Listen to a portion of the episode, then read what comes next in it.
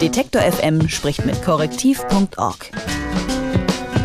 Jede Woche eine Recherche, ein Gespräch. Das Schulministerium in Nordrhein-Westfalen behauptet, dass höchstens zwei von 100 Schulstunden ausfallen würden. Das klingt ja erstmal nach einer ganz guten Quote, die sich im Übrigen aus Stichproben des Ministeriums an Schulen in NRW ergibt.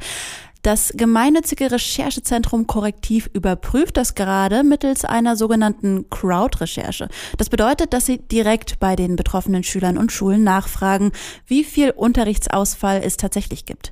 Wie diese Recherche läuft, erklärt mir Bastian Schlange von Korrektiv und der ist bei mir am Telefon. Hallo Bastian. Hallo. Wie seid ihr denn auf das Thema Schulausfall in NRW gekommen? Also ich denke, das ist ja eins der, der relevanten, großen, wichtigen Themen. Also wir haben im Mai steht die Landtagswahl in Nordrhein-Westfalen an.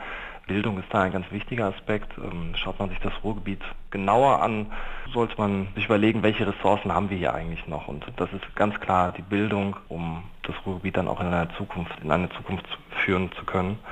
Dementsprechend haben wir uns gedacht, widmen wir uns genauer diesem Thema. Es gibt Veröffentlichungen der Landesregierung zum Unterrichtsausfall an den Schulen in Nordrhein-Westfalen, du hattest es ja angesprochen. Und da haben wir so eine Situation, dass gefühlte Wirklichkeit und, und die Faktenlage einfach weit auseinandergehen und nicht miteinander korrelieren. Wir haben mit Schülern, mit Eltern, mit Lehrerverbänden gesprochen und alle sagen eigentlich einstimmig, das kann nicht sein. 1,8 Prozent ersatzlos gestrichener Unterricht, das sind nicht einmal zwei von 100 Unterrichtsstunden, die da komplett gestrichen werden. Das kann nicht stimmen und dementsprechend haben wir gesagt, machen wir die Probe aufs Exempel und äh, schauen selber nach.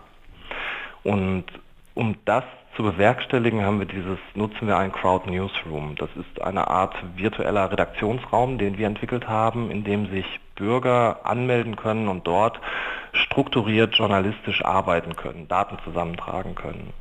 Also es gibt ja manche Themenbereiche, darunter fällt jetzt auch diese Schulrecherche, die sind so groß, so umfangreich, dass ähm, ein Journalist, eine Redaktion sie allein überhaupt nicht bewältigen kann. Also gucken wir, dass wir diesen Gedanken der Bürgerbeteiligung, der ja seit geraumer Zeit im Raum steht und auch vielleicht so einen nächsten Schritt des Journalismus darstellt, strukturiert zusammenfassen und dort versuchen zu bündeln.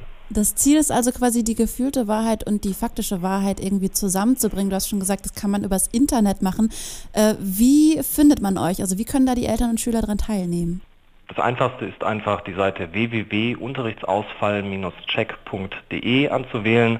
Dort kann man sich anmelden, ein Profil anlegen, sich auch ein Nickname zunehmen, sodass man innerhalb dieser Community anonym bleibt und dann ganz einfach die Daten eintragen. Welche, welche Stunde ist an welchem Tag ausgefallen? Seit, eigentlich kinderleicht. Seit wann geht das und wie viele haben da schon mitgemacht? Wir haben die Erhebung am 1. März begonnen und heute am zweiten Tag sind 200, über 270 äh, Mitglieder bereits angemeldet. An die 100 Fehlstunden sind eingetragen, was, was ein sehr guter Aufschlag ist, wie ich finde. Ich glaube auch, dass so ein Projekt sich peu à peu aufbauen muss und, und steigert. Ich bin aber sehr zufrieden mit dem, was, was wir bisher erreicht haben. Wie erfahren denn die Leute von dieser Möglichkeit? Dieses gesamte Projekt, also der Unterrichtsausfall-Check, ist eine Kooperation mit den Ruhrnachrichten. Ähm, wir haben bereits im Vorfeld immer mal wieder mit den Ruhrnachrichten kooperiert und haben uns jetzt gedacht, bietet sich an, auch hier wieder zusammenzuarbeiten. Also wir haben Dortmund gewählt als eine typische Ruhrgebietsstadt. Und der Vorteil ist einfach, dass die Ruhrnachrichten einen, einen großen Anteil der Haushalte abdeckt und erreicht. Und das ist natürlich Grundvoraussetzung. Wenn man so eine Recherche macht, die funktioniert nur, wenn viele zusammenarbeiten. Dementsprechend müssen wir die Leute aktivieren, wir müssen die Leute erreichen und das machen wir über, über die Ruhrnachrichten. Wir haben aber auch Flyer produziert, ähm, sie an die Haushalte verteilt, die nicht, äh, die kein Abo haben bei den Ruhrnachrichten. Wir haben über Radiowerbung gemacht. Ähm, wir haben im Internet die, die Trommel äh, geschlagen und haben versucht, über verschiedenste Kanäle dort auf uns aufmerksam zu machen, haben dann auch entsprechend die Verbände mit, mit ins Boot geholt. In den kommenden Tagen werde ich mich nochmal mit den Schülervertretern zusammensetzen. Also es gibt, man muss verschiedene Wege gehen der Aktivierung und dann gucken, dass man, dass man die Leute zusammenholt. Und inwiefern kann man da sicher sein, dass die teilnehmenden, ich sag mal, Recherchehelfer da auch wahrheitsgemäß Auskunft geben? Also was man, glaube ich, deutlich machen muss, ist, dass wir einfach Journalisten sind. Wir sind keine Sozialwissenschaftler. Wir können jetzt nicht, also wir können jetzt noch nicht sagen, dass das, was wir am Ende stehen haben, dann auch wirklich äh, eine, eine verwertbare Statistik oder Erhebung ist. Wir gehen journalistisch an die ganze Sache heran. Und die Ergebnisse, diese Datensammlung wird uns ein Gefühl geben. Es wird der erste Schritt einer, einer Berichterstattung sein. Wir werden sehen, okay, in den und den Bereichen gibt es Probleme, was ja sehr spannend ist, wenn man den ganz einfachen Satz hat, an der Schule XY in der Klasse 8b ist Mathe in der dritten Stunde ausgefallen, stattdessen wurde ein Film geguckt. Wenn man diese Informationen aber für alle Schulen flächendeckend hat, äh, gibt das ja viel mehr Informationen her, als nur wie viel Unterricht ausfällt oder welche Qualität der Vertretungsunterricht hat.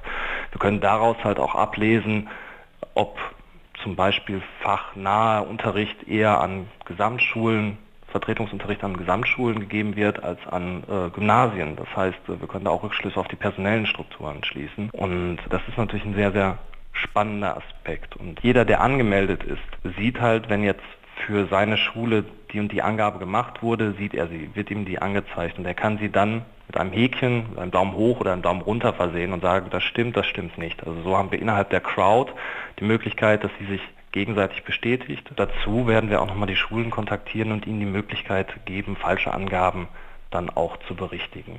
In welchen Themenbereichen siehst du denn diese Form Crowd-Recherche ja als hilfreich? Wo könnte man das sich in Zukunft gut vorstellen? Wir haben, das ist ja jetzt unser zweiter, unser zweites Projekt mit diesem Crowd Newsroom, mit dieser Crowd-Recherche. Ähm, das erste war flächendeckend bundesweit zu Sparkassen. Wir haben dort ähm, die Kreditvergabe, die, die Sparkasseninstitute genau unter die Lupe genommen. Und auch da war es nicht möglich, diese Daten alleine eigenständig zusammenzutragen. Jetzt an den Schulen ist eigentlich auch kein besseren Weg, als die Leute ins Boot zu holen, die, die wissen, was, was wirklich passiert, nämlich die Leute, die vor Ort sind, die die Einblicke haben. Und ich glaube, dass dieses Rechercheprinzip, diese Beteiligung, diese Arbeit mit, mit vielen zusammen in allen Bereichen Sinn macht, ähm, wo es um große Datensätze geht, ums, um, ums Datensammeln in einem sehr großen, weiten Raum, in einer großen Fläche geht. Also ich glaube, die Einsatzmöglichkeiten sind sehr weit, sehr vielfältig und braucht einfach nur viele Datensätze, die man da zusammenträgt. Das Recherchezentrum korrektiv.org recherchiert zurzeit mit Hilfe der Crowd in einer sogenannten Crowd-Recherche. Damit soll drei Monate vor der Parlamentswahl in NRW geklärt werden, ob wirklich so wenig Unterrichtsstunden in Schulen ausfallen, wie die Landesregierung behauptet, nämlich höchstens zwei A100 Schulstunden. Bastian Schlange von Korrektiv hat uns einen Einblick in die Recherchemethode gegeben. Vielen Dank, Bastian. Danke. Detektor FM spricht mit korrektiv.org. Jede Woche eine Recherche, ein Gespräch.